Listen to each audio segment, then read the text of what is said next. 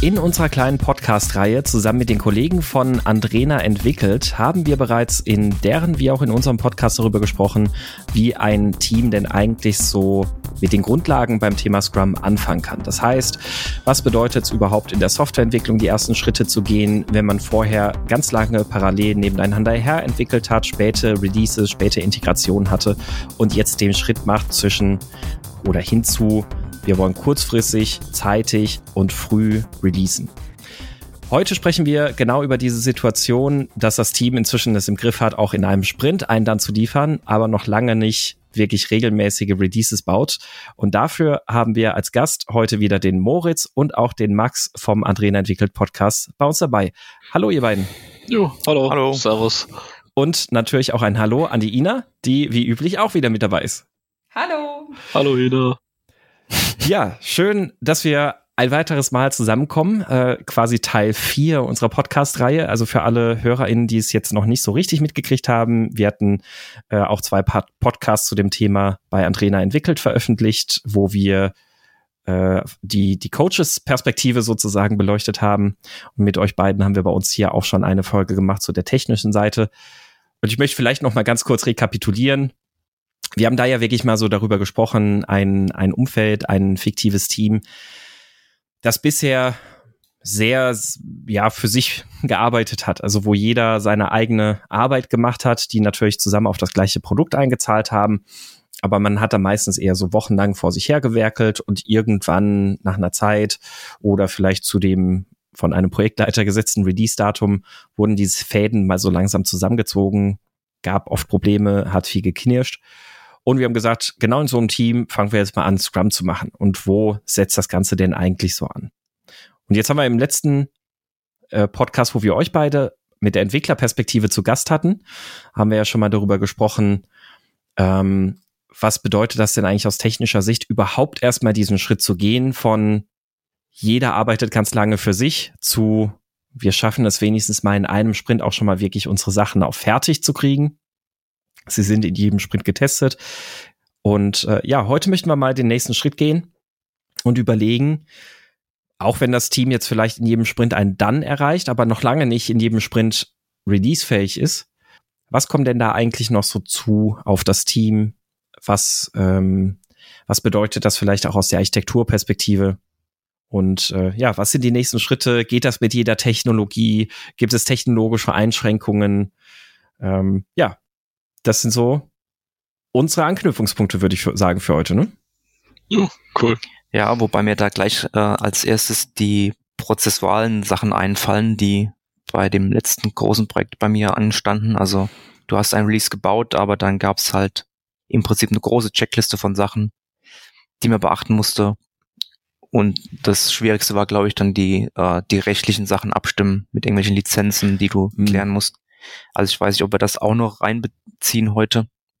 Aber es war auf jeden Fall ein, großes Thema bei uns. Ja. Ja, das, ähm, da kommen, da kommen dann ganz oft noch so, so, sagen wir mal, organisatorische Hürden dann auch mit dazu, ne? Ähm, genau, ja. Geben, was du zu tun hast und am meisten muss dann noch irgendeiner ein grünes Licht geben, dass überhaupt irgendwo ein Knopf gedrückt werden darf, wenn es diesen Knopf gibt, um da irgendwas auszurollen. Und das hat dann meist auch noch beliebig viel Vorlauf, also Mhm. Ähm, ja. Wenn wir jetzt mal davon ausgehen, wir haben, wir haben so ein, so ein Software-Scrum-Team, die jetzt ähm, es geschafft haben, dass sie tatsächlich auch in dem Sprint, ähm, die haben jetzt gerade ihr erstes Mal wirklich eine User Story in einem Sprint gestartet und auf dann gekriegt. Die sind jetzt gerade total happy, haben das geschafft, haben, haben sich da irgendwie wirklich ein bisschen auch verbiegen müssen, haben bisher noch nicht so richtig viel Erfahrung mit Continuous Integration und auf einmal kommt dann so die Frage, ja, aber jetzt haben wir hier unsere ganze Plattform und wenn wir jetzt in jedem Sprint, ja, also wir, wir müssen ja in jedem Sprint dann jetzt anfangen, alles durchzutesten, das geht ja gar nicht, weil wir haben ja, weil wenn wir jetzt wirklich immer nur noch die, jede User Story für sich betrachten und die implementieren, dann woher wissen wir, dass das ganze System noch funktioniert? Ja, sehr gute führende Frage schon so ein bisschen. Ähm, ja, äh, mal abseits von dem ganzen rechtlichen Zeug. Ähm, du sprichst ja schon was sehr Gutes an, dass ich überhaupt in der Lage bin zu releasen. Ähm, bedeutet, dass ich auch der Software vertrauen können muss.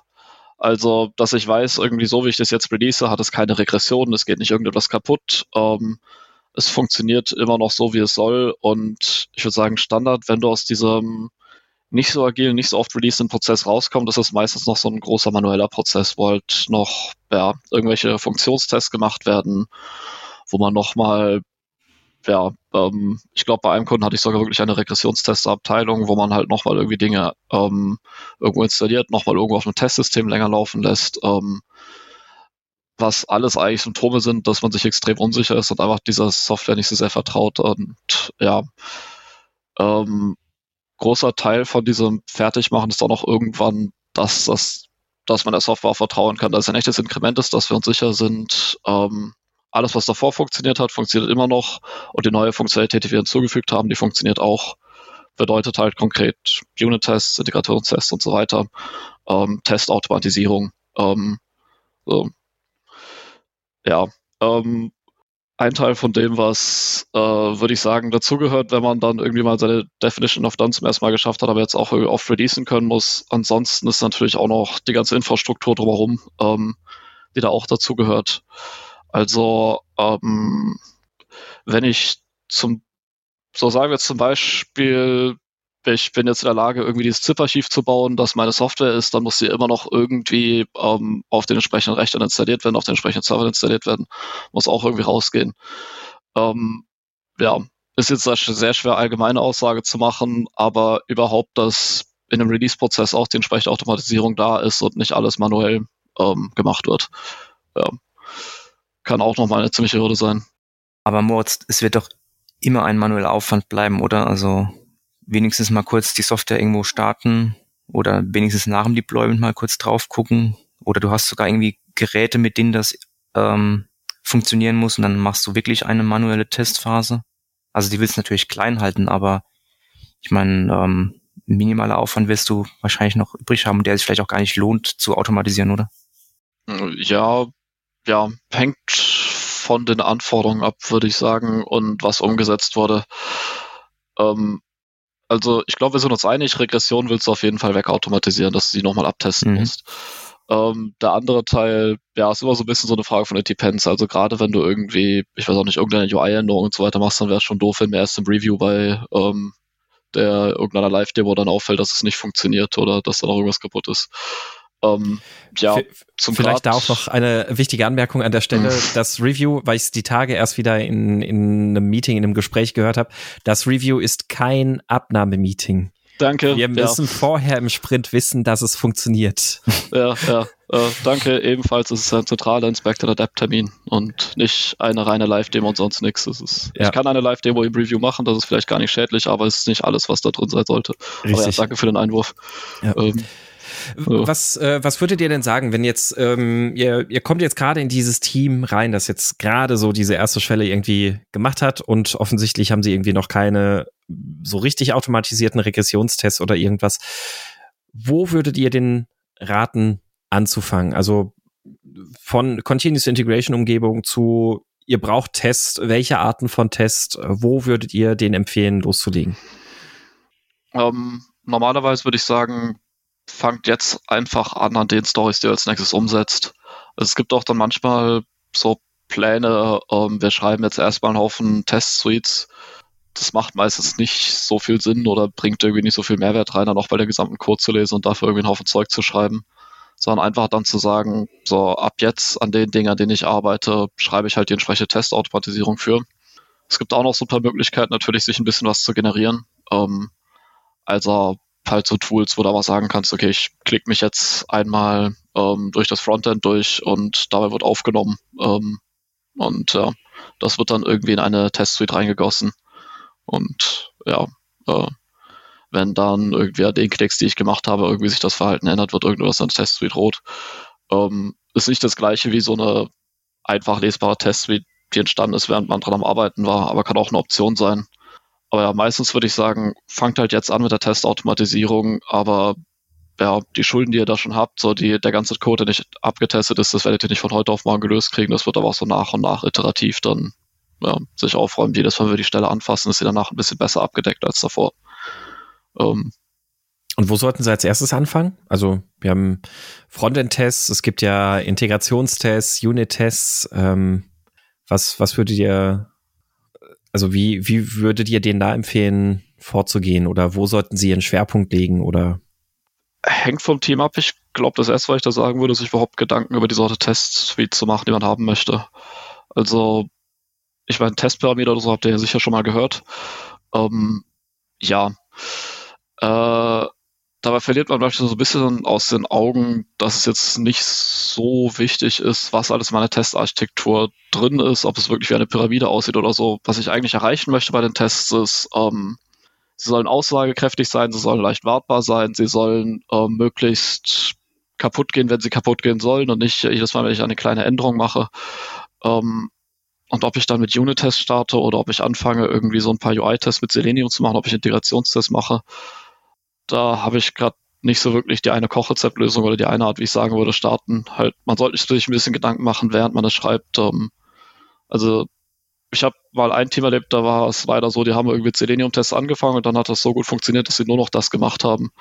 Und dann hattest du halt am Ende eine Testsuite, die irgendwie sechs Stunden gebraucht hat, um durchzulaufen. Ähm, was auch nicht im Sinne des Erfinders war. Ja, wenn du noch gar keinen Test hast, würde ich eher so Richtung Integrationstests gehen, weil dann ist der Code vielleicht auch gar nicht so gut testbar, also innen drin, oder wird nochmal groß umgebaut mhm. zu testbarem Code, den du halt vorher nicht hattest. Ja. Also dann dieses, dieses Nacharbeiten wahrscheinlich eher von außen nach innen, aber wie du, wie Moritz sagt, dann quasi mit den neuen Sachen, die man baut, halt dann versuchen, die eine Teststrategie irgendwie umzusetzen. Ja, ist eigentlich aber, ein sehr guter Punkt. Das, ähm, also, ja, gerade wenn man irgendwie noch sehr wenige Tests geschrieben hat, ist meist auch der Code nicht so leicht unit-testbar, dann da bin ich eigentlich absolut bei Max in den meisten Fällen. Aber wie du schon sagtest, also es wird dann jetzt nicht, das kann man nicht von jetzt auf gleich lösen, das wird dann von Iteration zu Iteration besser und am Anfang bleiben halt die manuellen Aufwände, die kann man ja.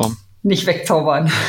Ja, ist leider so. Also die nicht so zuverlässige Software wird nicht von heute auf morgen zuverlässig, da gibt es auch keinen Zauberstab. Mhm. Also selbst wenn sie ja zuverlässig wäre, ähm, mhm. solange wir keine Aussage darüber haben, ob sie zuverlässig ist oder nicht, das, das ist ja, ja. dann das Problem. Mhm. Ähm, und ähm, habt ihr, also also ich, ich halte mal fest, genau, also gerade gerade wenn wenn ein Team daherkommt, die haben jetzt bisher noch nicht viel getestet, dann sind Integrationstests wahrscheinlich sehr sinnvoll, weil dann Unit-Tests vielleicht schwierig sind, weil man die Software gar nicht gut testbar hat auf der Ebene. Ähm, wir brauchen also weiterhin auch manuelle Aufwände. Und ähm, habt ihr habt ihr da Erfahrungen gemacht, wie das dann auch ist in der Zusammenarbeit mit den Testern beispielsweise. Weil da gibt's ja dann auch äh, manuelle Aufwände, heißt ja, die müssen irgendwann im Sprint ja auch zum Testen kommen. Und äh, oftmals wird die Software auch erst eher Richtung Ende des Sprints vielleicht fertig oder testbereit. Ähm, ich ja, Max. Ja, ähm, ich hatte nicht in jedem Team Tester. Äh, Im letzten Projekt waren äh, explizit Tester da. Die haben dann natürlich manuell getestet, aber die haben auch ähm, so eine Art, äh, ich glaube, es waren mehr oder weniger Selenium-Tests geschrieben dann für, für uns quasi. Das heißt, ähm, das war nicht so die klassische Trennung zwischen die, die Entwickler werfen irgendwas über den Zaun und ähm, die Tester beschweren sich dann über alles, was nicht mehr funktioniert oder so, sondern die haben, wir haben dann so eine, irgendwo einen Schnitt gehabt oder eine, eine, in dieser Testpyramide so einen Schnitt gehabt, wo dann ab dort haben dann die Tester uns die Arbeit sozusagen abgenommen. Ähm, natürlich, ja, wenn man vorher noch gar keine Tests hatte, war das wahrscheinlich vorher eher manuell deren Aufgaben. Ähm, aber ich vermute mal, die werden auch froh, wenn da, wenn da Arbeit abgenommen wird. Ähm, heißt nicht, dass diese Rollen dann wegfallen, sondern dass diese Rollen dann vielleicht äh, zwischen Teams geteilt werden können, wenn man irgendwann mal viele automatisierte Tests hat. Okay, da, da geht schon mehr in Richtung, okay, wie die Tester das dann automatisieren. Ähm, ich glaube, ich hatte es noch so einen Schritt vorerlebt, davor erlebt, dass halt bevor wir da angekommen sind, so die Praktik war, okay, ähm, wir bauen jetzt irgendwie unsere Software fertig, dann haben wir dieses Paket und dann geht das irgendwie einmal plop fertig, ähm, eine Abteilung weiter zu den Regressionstestern. Und ähm, genau. Also es ist noch nicht irgendwie releasebar oder irgend sowas, sondern es geht dort erstmal durch, dann gucken die Regressionstester drauf, dann gucken sie halt, ähm, ja, was geht kaputt und schieben irgendwie dieses ganze Inkrement zurück mhm. ähm, oder nicht. wenn da noch irgendwas auszubessern ist oder noch irgendein Bug drin ist. Das ist so ähm, das, das klassische Beispiel, wo man, ja. wo man dann immer so bei diesem, wir können momentan eigentlich noch kein echtes dann erreichen, ne, weil wir erst nach dem Sprint irgendwie eine Zusage bekommen, ob das wirklich funktioniert oder nicht. Ähm, aber es ist gerade so die, die akzeptierte Krücke, die wir gehen müssen, weil es anders gerade noch nicht abbildbar ist. Und da ist ja dann eigentlich letztlich auch genau das, worüber wir sprechen, dann auch das, wie man versucht, davon wegzukommen. Also zu sagen, ähm, mehr Continuous Integration. Ähm, gibt's für, für Continuous Integration, wenn ihr jetzt einem Team, da habt ihr gesagt, okay, jetzt, äh, dann lasst uns mal schauen, lasst uns mal anfangen mit Integrationstests, da erste Integrationstests aufzubauen. Ähm, was sind so, was wären so die weiteren Schritte, die, mit denen ihr so ein Team an die Hand nehmen würdet? Also wo, wo würdet ihr die weiter an die Hand nehmen, um von diesen absoluten Basics hin zu, eigentlich tut uns so ein Release gar nicht mehr weh zu bekommen? Damit es nicht weh tut, muss es möglichst äh, wenig Aufwand sein, glaube ich, und schnell gehen. Und ähm, da geht's dann auch wieder Richtung Automatisierung. Also ich würde auf jeden Fall versuchen, bald zu einer Pipeline zu kommen, wo man irgendwo halt nicht vielleicht nicht bei jedem Commit, aber halt irgendwie regelmäßig oder oder leicht sagen kann, ich möchte jetzt einen Release bauen, ähm, was dann, auch wenn hinten dran noch irgendwelche Testaufwände oder ich muss noch, äh, keine Ahnung, eine PDF bauen oder das irgendwo hinschicken, was auch immer noch passiert, aber zumindest irgendwo ein Artefakt ähm, putzelt da raus, dass man das hinkriegt und am besten auch nicht äh, lokal, sondern auch auf irgendeinem in der Cloud oder wo auch immer dann diese Pipeline läuft. Also da gibt's ja Bildsysteme für sowas. Ja. Wir hatten da einmal da ging es um eine App-Entwicklung und als ich reinkam in das Projekt, wurde diese App dann quasi lokal gebaut auf einem Entwicklerrechner. Und wenn man genau war, war es genau ein Entwicklerrechner, weil das hat immer der Kollege X gemacht. Und wenn der halt dann mal nicht da war, weiß ich, ob es die Leute gemacht hat, hätten oder einfach eine Woche gewartet hätten, weil bis dann jeder das System aufgesetzt hat. Und ich glaube, es war Android, aber bei einem, bei iOS hättest du es gar nicht auf einem Windows, glaube ich, bauen können.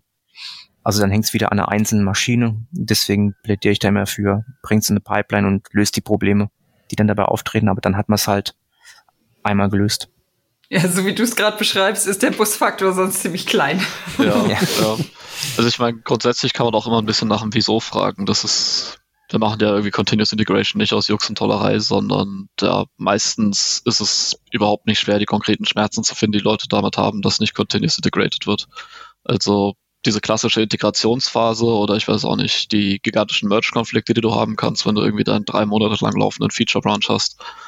Oder ja, oder meinetwegen irgendwie, ähm, wir sind jetzt schon ein bisschen fortgeschritten, deinen zwei Wochen lang laufenden Feature-Branch hast. Ähm, ja, äh, darüber klagen sich eigentlich Entwickler relativ schnell. Ähm, das macht niemand Spaß, dann dieses Zeug aufzulösen. Und äh, daran kann man eigentlich dann relativ leicht anknüpfen und auch irgendwie relativ leicht Motivation aufbauen, dass man halt ähm, da den Umgang mit den Änderungen ähm, anpasst. Und ja, ich glaube, die, die technische Seite hat schon Max ganz gut abgedeckt. Ähm, ja. Wie, also beim, ja, mir fällt gerade auf, dass wir jetzt ja natürlich auch die ganze Zeit über Continuous Integration sprechen, aber gar nicht so sehr genau darüber, was denn eigentlich darunter zu verstehen ist, weil ich habe auch die Erfahrung gemacht, das geht irgendwie, glaube ich, sehr weit auseinander. Also so oft, oft, oft wird auch gesagt, ja, wir haben hier einen Build-Server. Das ist Continuous Integration. Ähm, dann gibt's ja noch so ein bisschen die Maximalausprägung, dass, mhm. dass jeder Commit immer oder jede, jede Codeänderung sofort auch in einem Commit mündet, der in den Trunk geht, also wirklich auch in den Hauptzweig, der sofort für alle ver verfügbar ist. Ähm, was, was ist aus eurer Sicht, wenn ihr über Continuous Integration sprecht, was dahinter steckt und vor allem, was ist auch das Maß oder die Ausprägung, wo ihr sagt, das ist sinnvoll für, für Teams? Also das, das ist so ein bisschen das, das Basic, da sollten alle Teams hingen. Continuous Integration sehe ich als, wir haben ein Produkt, ein Master Branch, was auch immer, und da gehen halt konstante Änderungen rein. Wir haben nicht irgendwie so, ich weiß auch nicht, verschiedene Zweige, die sich irgendwie lange getrennt voneinander entwickeln und irgendwann in ferner Zukunft miteinander integriert werden, sondern ähm, die Dinge sind zeitnah ähm, ja, wieder miteinander integriert. Ähm, ich habe nicht verschiedene Versionen, die dann irgendwie aufeinander abgestimmt werden müssen und irgendwie ineinander rübergemerged werden müssen, so, sondern es, ja, ähm, Praxis direkt da. Ähm, ich würde sagen, die eine harte Praktik habe ich dann aber nicht, ob ihr jetzt immer direkt in Master reincommittet oder ob ihr irgendwie eure Feature Branches habt. Solange es funktioniert und man jetzt nicht irgendwie diese ultra langlebigen ähm, Arbeitszustände habt. Ich meine, ich könnte ja auch zum Beispiel immer in Master reincommitten, aber mir halt zwei Monate Zeit lassen, um einen Commit zu machen und das bis dahin nur auf meiner lokalen Maschine zu lassen. Ähm, ja, wäre, ich meine, da würdet ihr nur auf Master arbeiten, aber es wäre halt immer noch keine Continuous Integration. Ähm, was wird da noch fehlen? Also was, was sagst du, ab hier ist Continuous Integration? Ich glaube, so, so eine harte Grenze habe ich nicht, aber es ist vor allen Dingen, dass es oft und regelmäßig ist. Also ähm, ich meine, es kann auch mal eine Woche dauern, bis irgendwas integriert wird oder so oder zwei, aber ähm, ja, weiche Grenze würde ich sagen, ab dem Moment, wo ihr irgendwie über die zwei Wochen hinausgeht, ähm, um eine Änderung äh, in den Rest vom Produkt zu integrieren. Klingt bei dir das, eher nach, nach Mindset, obwohl es so ein technischer Begriff ist, eher ja, als erstmal ein grundsätzliches Mindset als jetzt irgendwie eine technische harte Grenze. Ja, ähm, ja, ja. Ja, danke. Trifft's ganz gut. Es ist, also, mir, mir fällt schwer, irgendwie zu sagen, dieser eine Zeitpunkt, dann ist es zu lange, sondern es ist halt, es hängt so ein bisschen vom Produkt ab, aber ja, meistens gibt es schon so diese Zeitpunkt X, wo auch so viele andere Sachen irgendwie auf dem Master passiert sind, dass ja, ähm, man nicht mehr einfach so integrieren kann, man auch nicht mehr einfach so sicherstellen kann, dass das, was da jetzt auf diesem Branch entwickelt wurde, überhaupt noch funktionieren wird, wenn es mal zurück im Master integriert ist. Mhm. Also für mich hängt viel an dem, an dem Deployment, was ich eigentlich erzielen will, wenn ich also wenn ich ein regelmäßiges Deployment haben will oder zumindest will ich einen, ich will nicht, dass es zu lange dauert, bis irgendwas auf, auf die Produktion geht. Wenn es jetzt ein Hotfix ist zum Beispiel, der muss ziemlich schnell ähm, dahin kommen.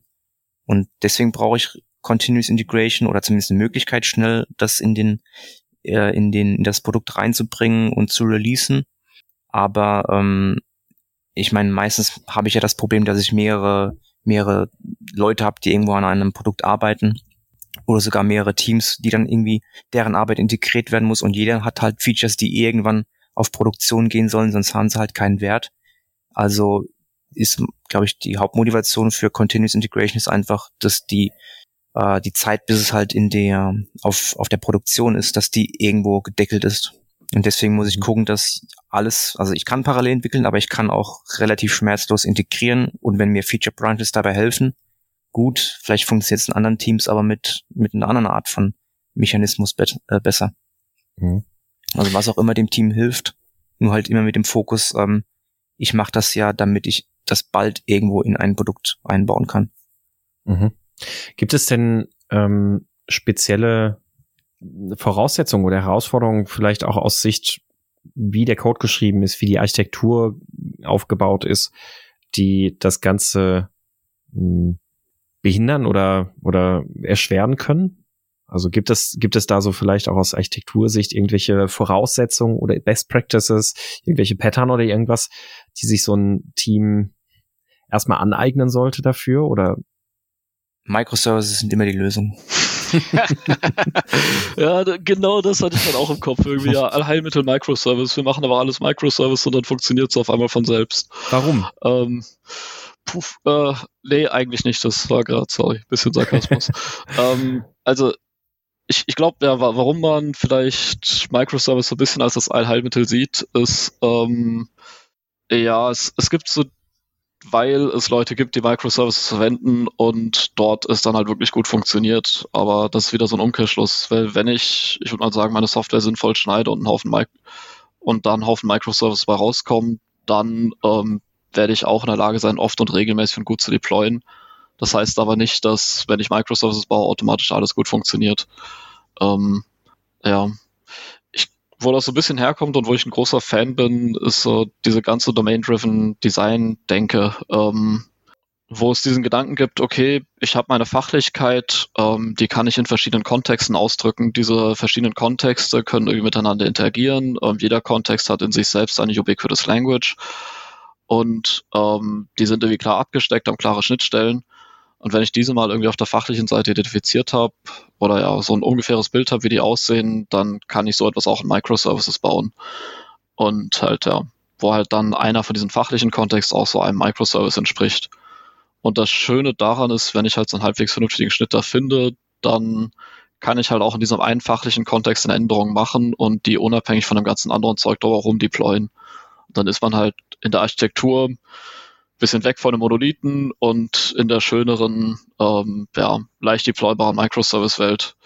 Ähm, ich hätte auch noch so einen kleinen Nachsatz, wo ich das Ganze gesagt habe, der mir wichtig ist.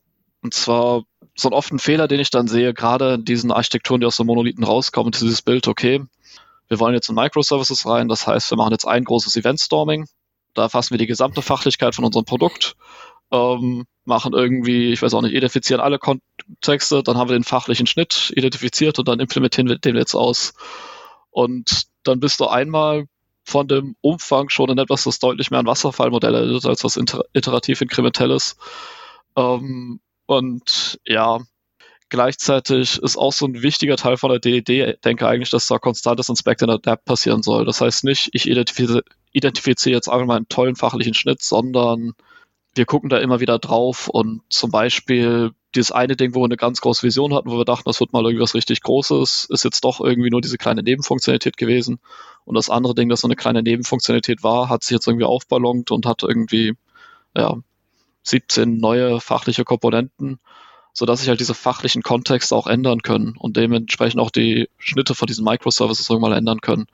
Und ja, und dass es halt nicht irgendwie diesen einen fachlichen Schnitt gibt, den man einmal findet und dann ist es einfach ja, erledigt und man kann diesen fachlichen Schnitt ausimplementieren. Ähm, bis man das getan hat, ist meistens hat sich schon die Fachlichkeit wieder irgendwie geändert. Also du meinst jetzt eher dieses, man kann nicht am Anfang einen super Schnitt finden und dann äh, hat, ja, hat man Ruhe und ähm, braucht das nie wieder anfassen.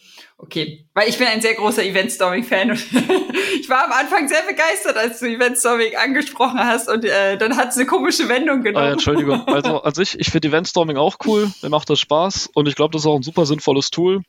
Ähm, es wird manchmal missbraucht, um halt das, ähm, ja, in, ich weiß auch nicht, so einen wasserfallartigen Prozess zu integrieren, dass man es einmal macht und dann irgendwie sagt, okay, wir haben jetzt den Schnitt und wir müssen jetzt nie wieder ja, okay. Event stormen, wir müssen dann nie wieder ins Backend Adapt. Ja, okay, jetzt weiß ich, was du meinst. Ja, ich glaube, gut, das ist wie, glaube ich, alle äh, Elemente, die man irgendwie, also ob man jetzt ein Personas nutzt oder Visionen nutzt, äh, ich glaube, man sollte einfach immer im Hinterkopf haben, dass sich die Sachen nochmal ändern können und äh, ja. das nochmal inspiziert werden sollte. Also ja, ich finde das Event Storming cool. Ich habe es leider ein paar Mal korrumpiert gesehen, darum äh, habe ich da, wollte ich es irgendwie einmal explizit erwähnen, so macht ruhig Event Storming, aber ja, ähm, glaubt nicht, dass ihr nach einem Event Storming fertig seid.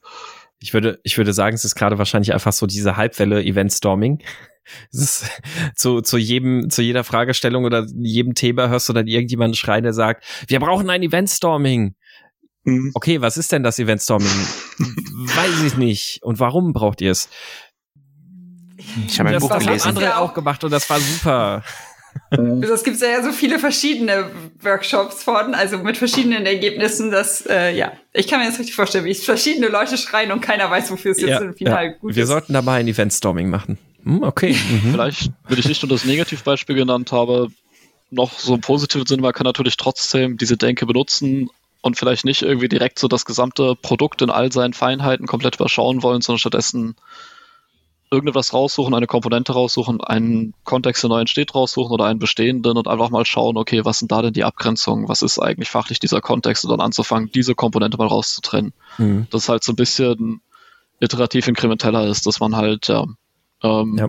nicht direkt versucht, irgendwie die gesamte neue Microservice-Architektur zu designen, sondern erstmal halt schaut, okay, wie kann ich so die erste Komponente aus diesem Monolithen raustrennen? Wie kann ich vielleicht irgendwie gerade die Zone, wo ich viel Deployment-Probleme habe, wo irgendwie oft ähm, uns dieses Drinhänger-Monolithen stört. Ähm, wie kann ich die vielleicht raustrennen und unabhängig machen?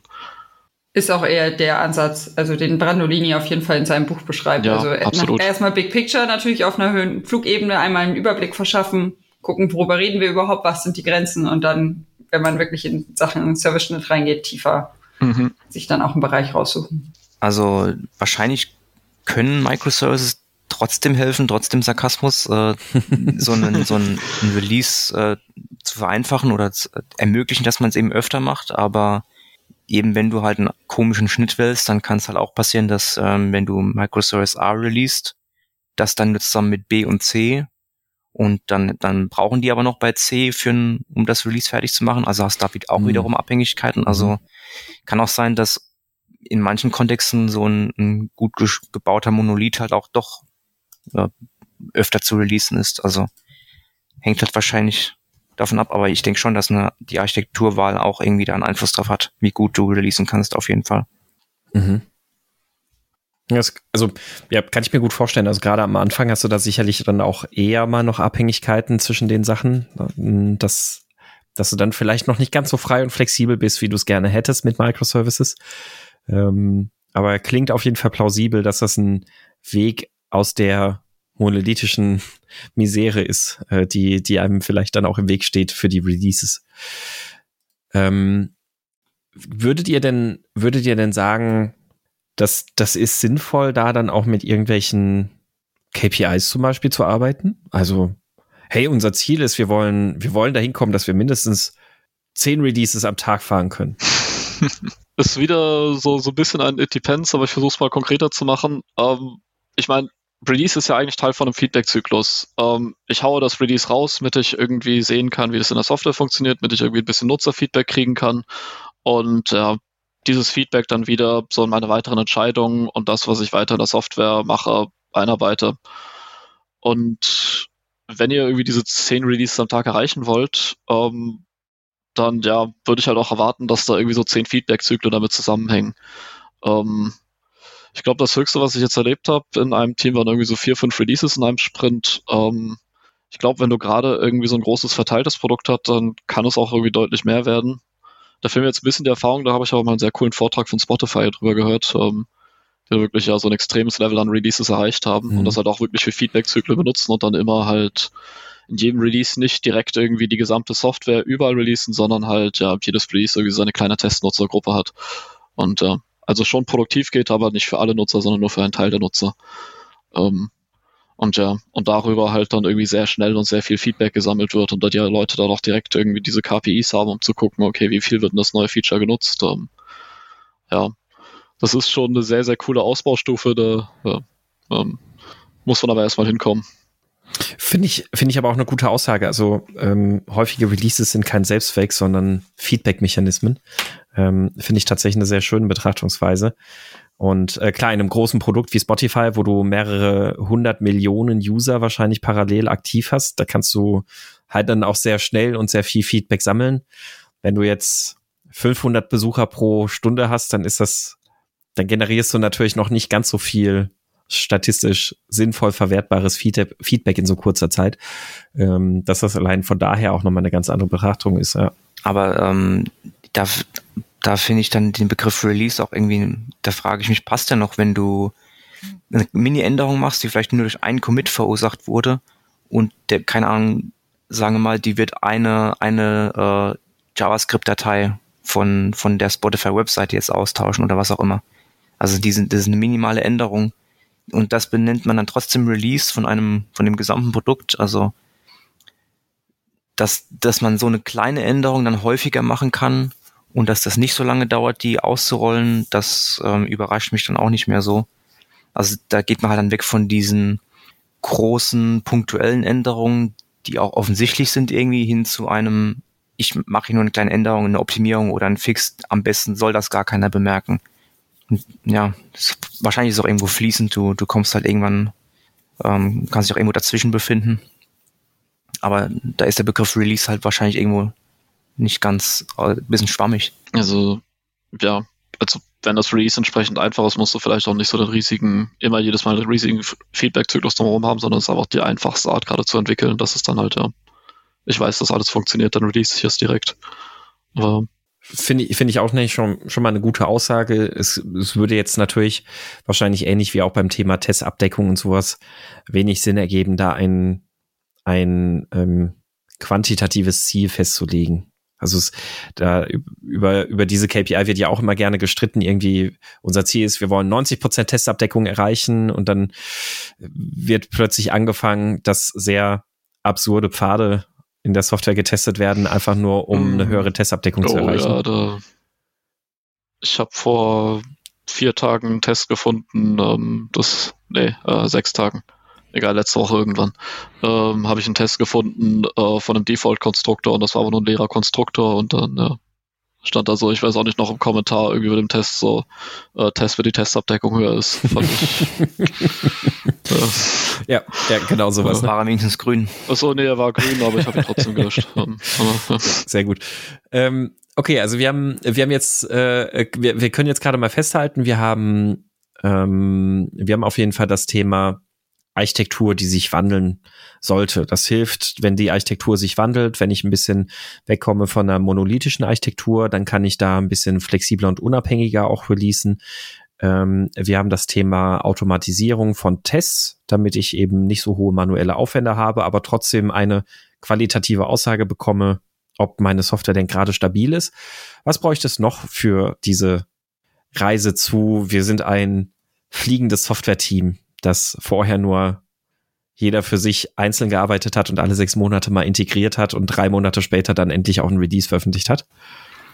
Also entweder ist das Team unabhängig von anderen Teams, wäre meine Forderung oder meine Idee. Oder wenn du irgendwie äh, Abhängigkeiten hast oder mit mehreren an einem Produkt arbeitest, dann müssen halt die Schnittstellen klar sein und man muss sich halt irgendwie einig sein, wie man diese Releases ähm, durchführt, weil die ja wahrscheinlich eben mehrere Teams ähm, betreffen. Es mhm. sei denn, du hast halt wiederum so einen schönen Schnitt, dass Teams unabhängig voneinander ihren Teil deployen können oder ähnliches. Aber ähm, ich glaube, ähnlich wie die Architektur so einen Einfluss hat, hat auch ähm, Teamschnitt oder überhaupt ähm, ja, wie, wie die Teams da zusammenspielen einen Einfluss. Mhm. Ja.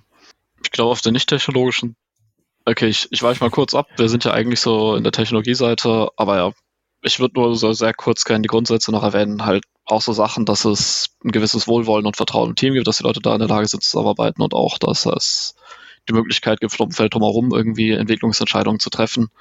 Ähm, ich glaube, so dieser klassische Satz, so die, Soft die Entwickler dürfen entwickeln, wie sie wollen, solange es in den Leitplanken des Managements ist ähm, da, ja, und diese Leitplanken dann entsprechend sehr eng gewählt sind. Ähm, Habe ich mal bei einem Kunden oft gehört. Ich glaube, so ich, ich wollte es nur kurz erwähnen, ich räume es mal kurz beiseite. Ähm, wir haben ja schon kurz über Tests geredet und die Automatisierung. Ähm, da kann man natürlich noch irgendwie deutlich tiefer ins Detail gehen. Also nur weil ich jetzt mal angefangen habe, meine ersten Tests zu schreiben, geht es natürlich noch einige Levels tiefer oder dass ich angefangen habe mit den Integrationstests. Es gibt ja ähm, da noch einiges dann drumherum, dass man halt wahrscheinlich nicht am Anfang mit so einer riesigen Test wie der Architektur anfängt, aber die dann doch anfängt nach und nach aufzubauen. Also, dass man, wenn man in Richtung Microservices geht, ein paar Contract-Tests hat, die halt abtesten, ähm, ähm, dass der Service auch das liefert, was er verspricht, ähm, dass er seinen Contract einhält, dass es auch noch irgendwie so größere UI-Tests gibt oder End-to-End-Tests, ähm, wo ich halt einfach mal oben ein paar Klicks machen kann und sehen, dass sich meine Software entsprechend verhält. Dass es auch noch so die Tests auf der Unit-Ebene gibt und nicht nur die Integrationstests, dass die Software auch so umgebaut wird, dass man diese Unit-Tests schreiben kann. Ähm, also gefühlt, wenn ich mal mit der Testautomatisierung angefangen habe, dann ist da noch ein weiter Weg, bis ich wirklich irgendwie so eine coole, hilfreiche Testsuite-Architektur habe und nicht nur irgendwie meine ersten Integrationstests. Ähm, mhm. Aber ja, ja. ich glaube, aber ansonsten, abseits von den großen Punkten, die du da genannt hast, fällt mir gerade eigentlich nicht mehr so viel ein. Es wäre dann halt irgendwie diese Punkte sind halt, das dauert eine Weile, bis man damit fertig ist. Da, da sind wir eigentlich dann konstant dran am Arbeiten und irgendwie konstant das am Ausbauen. Also, dass die Testsuite-Architektur wächst, dass auch die Integration irgendwie, dass die kontinuierliche Integration besser wird, dass die Pipelines besser laufen. Ähm, genau, dass mehr und mehr Dinge wegautomatisiert werden, dass mehr und mehr manuelle Prozesse nicht mehr nötig sind. Ähm, das ist nicht irgendwie so ein Prozess, wo man irgendwie von einem halben Jahr redet, sondern schon eher von einem Jahrzehnt oder so. Also ich bin jetzt gerade bei einem Kunden dabei, irgendwie so einen Teil von dieser Transformation zu machen und diesen Weg aus Monolithen rauszufinden. Aber ich werde werde es nicht, ähm, wahrscheinlich nicht miterleben, diesen ganzen Weg bis zu meinem Miterleben. Ich werde hier nicht ein Jahrzehnt bleiben. Also was mir noch einfallen würde, weil man also wir haben es nicht gesagt, weil es vielleicht auch äh, jedem irgendwie klar ist, du dieses Staging brauchst du irgendwie, also natürlich hast du eine Produktion, die nicht auf deinem Rechner läuft, sondern wahrscheinlich in der Cloud idealerweise oder von mir aus auch sonst irgendwo in der, in der VM, aber sie läuft halt irgendwo und sie ist die Produktion und ähm, jeder weiß, dass äh, sie die Produktion ist und vielleicht darf auch nicht jeder drauf, aber jedenfalls gibt es diese führende Instanz ganz einfach. Vielleicht gibt es ja auch mehrfach. Vielleicht hast du auch dieses A-B-Testing mit, ähm, mit mehreren Instanzen, aber dann hast du noch Stages dahinter. Und äh, warum hast du die? Na, weil du einmal, ähm, du willst die Produktion nicht kaputt machen, deswegen hast du vielleicht eine Teststage oder Qualität oder QA oder wie auch immer man die nennen mag. Und ähm, vielleicht kommen noch andere Stages dahinter, die weniger produktionsnah sind, aber auch schon ähm, ja eben mehr sind als das, was du auf deinem lokalen Entwicklerrechner hast. Aber du brauchst halt irgendwas, um dieses, äh, dieses Continuous Integration äh, wirklich zu machen, weil nur wenn es auf deiner Maschine hochfährt, das heißt halt noch nichts. Mhm. Du willst halt irgendwo sagen können, ich push irgendwo hin und automatisch wird irgendwo eine Entwicklungsumgebung oder so mit dem mit dem aktuellen Stand, solange er denn irgendwie baut, ähm, ausgerollt. Und äh, das ist so, wo es dann halt anfängt. Und ja, solange du das nicht machst und nur bei dir lokal äh, rumspielst, dann ähm, merkst du halt, die 80 Prozent der Probleme fallen dir dann halt einfach gar nicht auf. Du machst dir keine Gedanken drum. Ja, genau, das wäre so, kostet natürlich bisschen Arbeit und manchmal heißt dann auch im Unternehmen, ja, wir können aber nicht mehr als zwei Stages haben, weil kostet Geld oder ähnliches, aber ja. Muss man halt irgendwo für sich ein, ein Maß finden, wie viel man braucht, aber nur die Produktion zu haben, ist halt schon, finde ich, äh, bisschen gefährlich. Ja, ja, danke, sehr gut, dass du erwähnst. Das ja, war irgendwie eine Selbstverständlichkeit, ähm, wenn ich irgendwie an Pipelines denke, aber ja, genau. Ähm, ich glaube, so der Standard, den ich gewöhnt bin, ist, dass ich halt irgendwie meine lokale Umgebung habe, dann noch meine Feature-Umgebung für das Ding, das ich gerade am Bauen bin, dann noch mal eine Release-Umgebung, wo wir das aktuell releasebare Inkrement irgendwie langsam rein integrieren und dann die Proto-Umgebung. Ähm, und, äh, ähm, muss nicht sein, dass man irgendwie dieser Struktur folgt. Ähm, ich meine, gerade wenn man schon eine Software hat, der man auch irgendwie sehr, sehr viel vertrauen kann, dann könnte man auch irgendwie sagen, okay, wir haben nur die Feature-Umgebung und die Proto-Umgebung, aber ja, diese Testsysteme überhaupt einzurichten, wenn die noch nicht da sind, wäre das auch irgendwie, ich würde mal sagen, relativ weit oben in der Prio-List bei mir, das erstmal hinzukommen. Äh, ich hätte noch einen anderen Punkt. Angenommen, wir hätten diese tollen äh, Releases ähm, mehrfach im Sprint oder so. Was auf jeden Fall noch wichtig wäre, ist irgendeine Art von äh, Rückkanal von ähm, von dem, was ich getan habe. Also ich habe keine Ahnung Zugriff auf die Logs oder äh, keine Ahnung sehe äh, ja, Nutzerzufriedenheit oder ähnliches, also irgendeine Art von Indikator, dass ich keine, äh, keinen Rückschritt gemacht habe, dass keine Fehler auftreten oder nicht mehr Fehler als gewöhnlich zumindest. Ähm, das ist ja auch nicht immer selbstverständlich. Also wenn das ein Cloud-System ist, dann habe ich wahrscheinlich keine Schwierigkeiten, die Logs einzusammeln. Aber wenn ich auf Endgeräte deploye, die vielleicht auch ohne Netz unterwegs sind äh, oder die einfach nicht zustimmen, dass irgendwelche Telemetriedaten fließen, ähm, dann wird es halt schon schwieriger. Aber ähm, ich kann halt nicht davon ausgehen, dass jedes Deployment fehlerfrei sein wird und die Fehler muss ich halt irgendwie äh, feststellen, damit ich sie beheben kann. Also dieses, diese Art von ähm, der Rückkanal oder das Feedback, den brauche ich halt auch, wenn ich ähm, wenn ich wenn ich regelmäßig releasen will und durch die Releases halt äh, besser werden will und nicht schlechter werden will. Hm. Ja, wertvolle Ergänzung. Auf jeden Fall. Ja, aber mit den ganzen Mitteln ähm, da steht man schon mal nicht schlecht da, glaube ich. Die wir ja, jetzt besprochen ist, haben. Ich glaube, also es ist, wie Moritz ja dann auch ein bisschen gesagt hat, es ist natürlich ein langes Stück Arbeit. Es ist, äh, und gerade, gerade auch am Anfang, glaube ich, kann das für das Team auch recht frustrierend sein, weil natürlich sozusagen der, ähm, wenn wir das jetzt mal so ein bisschen versinnbildlichen, dadurch, dass ich jetzt in kurzen Sprints arbeite, ist natürlich der, in Anführungszeichen, Druck hoch, weil ich erstmal viel Belastung durch häufig wiederkehrende manuelle Aufwände habe. Also wenn ich, ähm, es ist ja nicht die, die eigentliche Entwicklung an sich, sondern ich muss jetzt plötzlich jedes Mal in jedem Sprint immer wieder sehr viel für jede Story alles testen, Regressionstest machen, weil ich noch nicht perfekt dastehe. Jetzt gehe ich auf diese Reise, das alles zu, äh, zu machen, auch diese ganzen Empfehlungen, die ihr jetzt gerade mitgegeben habt. Aber das ist natürlich ein Prozess. Ich glaube, da kann man, da kann man tatsächlich auch nur sagen, ähm, hängt euch da mal ein halbes Jahr rein und ihr werdet schon, ihr werdet merken und sehen, dass sich damit alleine schon in der Zeit dann viel verändert, wenn man das dann wirklich Stück für Stück dann auch immer angeht, mit jeder User Story, wie ihr es auch empfohlen habt, auch einfach da für eine entsprechende Testautomatisierung zu sorgen. Vielleicht ja auch dann zu sagen, hey, wir nehmen uns jetzt trotzdem in jedem Sprint eine kleine Kapazität raus, um da auch ein bisschen von Hand auch alte Systembestandteile mitzuziehen und umzuziehen. Ähm, Ja, ich weiß nicht, ob ihr da vielleicht auch noch eine, so eine so eine Daumengröße, Daumenregel habt, irgendwie was, was da sinnvoll ist, wie viel man da machen kann, noch über den eigentlichen Stories hinaus?